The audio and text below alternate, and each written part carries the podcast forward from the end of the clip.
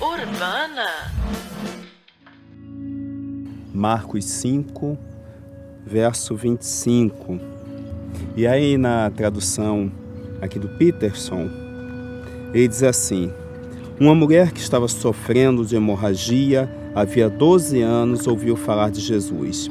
Muitos médicos haviam tratado dela, mas sem sucesso. Levaram todo o seu dinheiro e deixaram pior que antes. Ela esgueirou-se por trás dele e tocou sua roupa.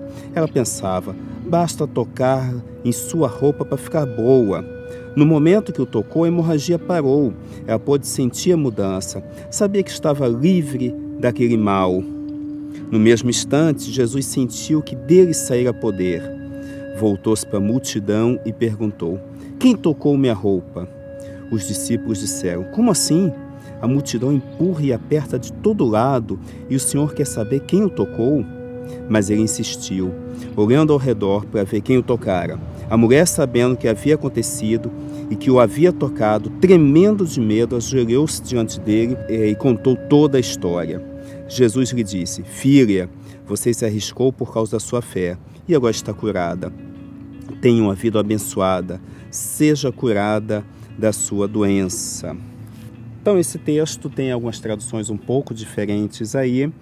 É, é um texto que fala de uma história de paixão de Deus, de um Deus absolutamente apaixonado, um Deus compassivo, um Deus que se preocupa é, conosco, se preocupa com essa mulher. E aí a história conta de uma mulher que sofria hemorragia havia 12 anos, né? É, na época, obviamente, não havia os recursos que se tem hoje, de uma série de recursos para a mulher. Então, literalmente, ela sangra, sangra e sangra diariamente por 12 anos. E aí é, é uma situação absolutamente terrível para ela, porque a gente imagina que ela ia dormir e acordava toda ensopada de sangue. E aí a gente imagina também a vergonha que ela devia ter, sobretudo naquele contexto, naquela época, naquele momento, de de repente estar em algum, alguma situação de rua e o sangue escorrer pelas suas pernas. Além de tudo, na cultura que ela estava inserida, quanto será absolutamente complicado. E, obviamente, se isso acontecesse, é, se o sangue descesse pelas suas pernas, as pessoas iriam perceber que ela sangrava. Né? Então, isso é muito forte, isso é muito significativo. Né? É, e aí, essa mulher, ela ouve falar que Jesus está passando por ali, que ele está por perto. É, ela ouve falar muito dele. Ela ouve falar que ele já tinha curado, que ele já tinha expulsado demônios, que ele já tinha acalmado ventos, que ele já tinha multiplicado pães e peixes. Ela ouve falar que Deus estava com ele e Deus era com ele. Ela ouve falar muito dele, que ele trazia discípulos, que ele transformava as pessoas, que ele curava as pessoas, que ele mostrava o rosto sorridente de Deus e não a imagem da religião, a imagem de um Deus distante, pronto para destruir. Né? Ao contrário, é um Deus generoso, um Deus de amor, um Deus de cuidado, um Deus que lê o coração, que vê a alma, um Deus presente. É isso que ela ouve falar deste Jesus. E aí ela resolve, já que ouviu falar tanto dele, ir até esse Jesus. E aí ela não vê Jesus, ela vê uma multidão, ela vê muita gente ali. E aí ela tem pensa, como é que eu vou chegar nele? Como é que eu vou me aproximar dele tem uma multidão ao redor dele, né? E aí parece que ela tem um insight, é assim, olha, eu não preciso que ele me veja, eu não preciso nem que ele saiba que eu estou aqui só preciso tocar, esse é o insight que ela tem, só preciso tocar na pontinha de suas roupas. É isso que ela tem, é o que ela consegue, né? E aí o texto fala pra gente que ela vai no meio da multidão, tem gente que não acaba mais, tem gente abessa, e ela vai entrando ali no meio, como quem não quer nada, se apertando. Ela vai ali no aperto e de repente ela magra, anêmica, fraca, ela toca pontinha lá da roupa de Jesus, né? E o que é mais surpreendente diante desse quadro, que quando ela faz isso, acontece algo com ela. Acontece que ela percebe que alguma coisa tinha acontecido, que ela tinha sido curada. Ela percebe que Deus a havia visitado. E, obviamente, ela leva um susto diante disso. Ela fala, caramba, só toquei, agora já estou curada. Percebe que alguma coisa muito forte aconteceu. E o que é curioso nesse texto é que Jesus também percebe que aconteceu alguma coisa, que o texto, algumas, as outras traduções dizem que saiu virtude dele, que saiu cura dele, que saiu poder dele, dependendo aí da tradução. E aí Jesus que está no meio daquela multidão, parece um episódio do Monty Python acompanhado por tudo que é gente ali para cima e para baixo, gente correndo para essa vida de Brian.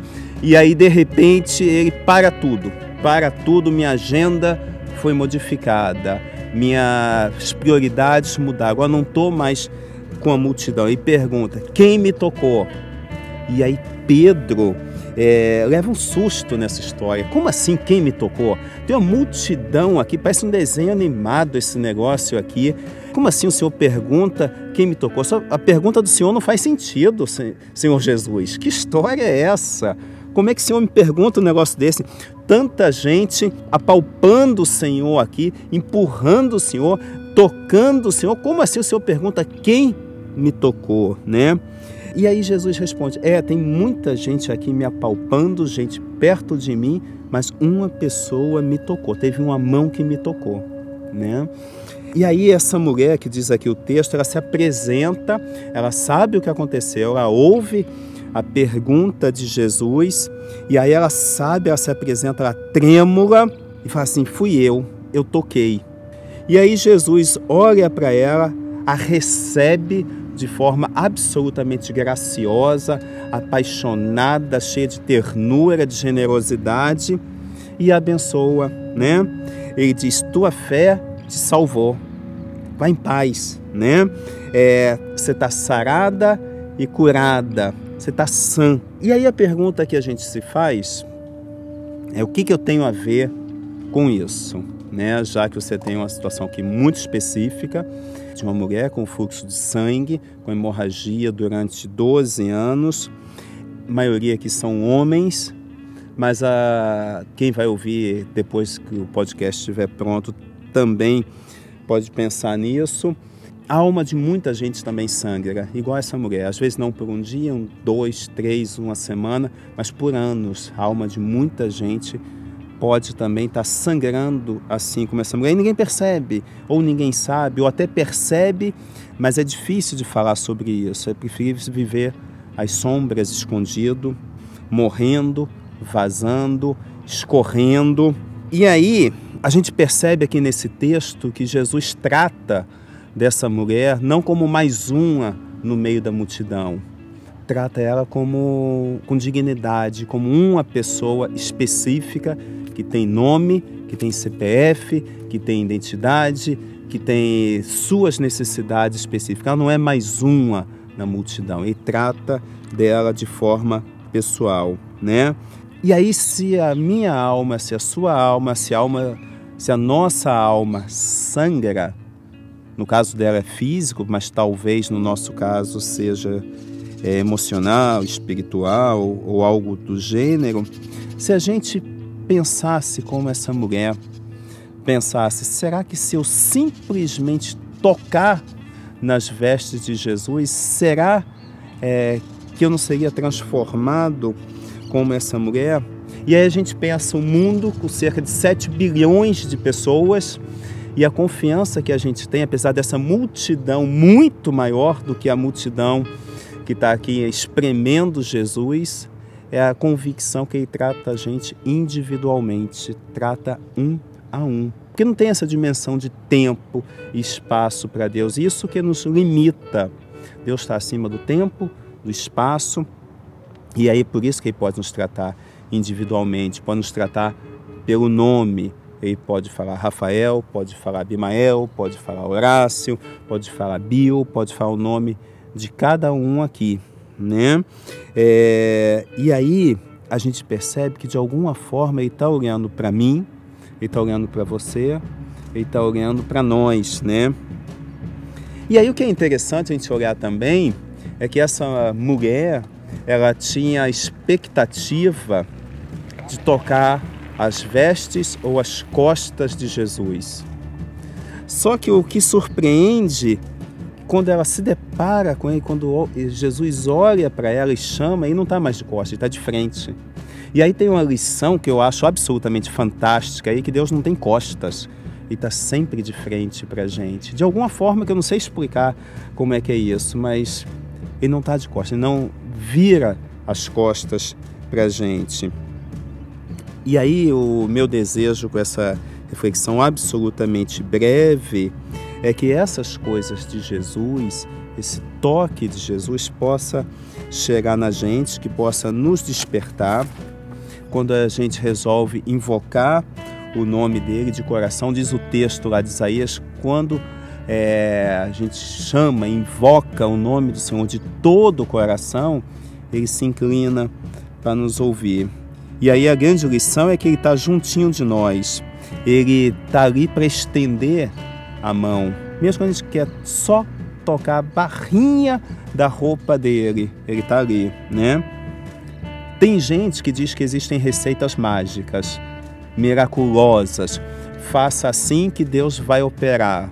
Eu não acredito nisso, acho que ninguém aqui acredita nisso e sabe o quanto isso é frustrante de tentar seguir regras, receitas, faça tal coisa que vai acontecer dessa forma. Eu não sei como acontece, não tenho a mínima ideia como acontece, mas eu sei que acontece. Alguns aqui, como eu, já experimentaram alguns milagres na vida.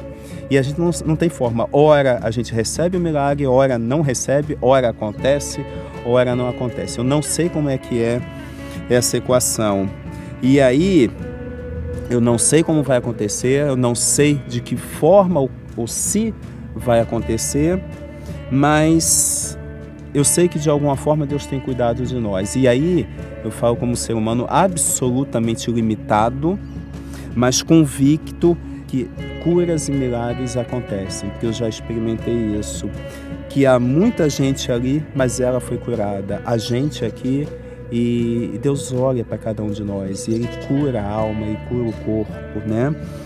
Só Deus sabe como é que é a fé dessa mulher. A gente tem um pequeno vislumbre aqui no texto, mas ele diz que se nós tocarmos nele, é, seremos curados.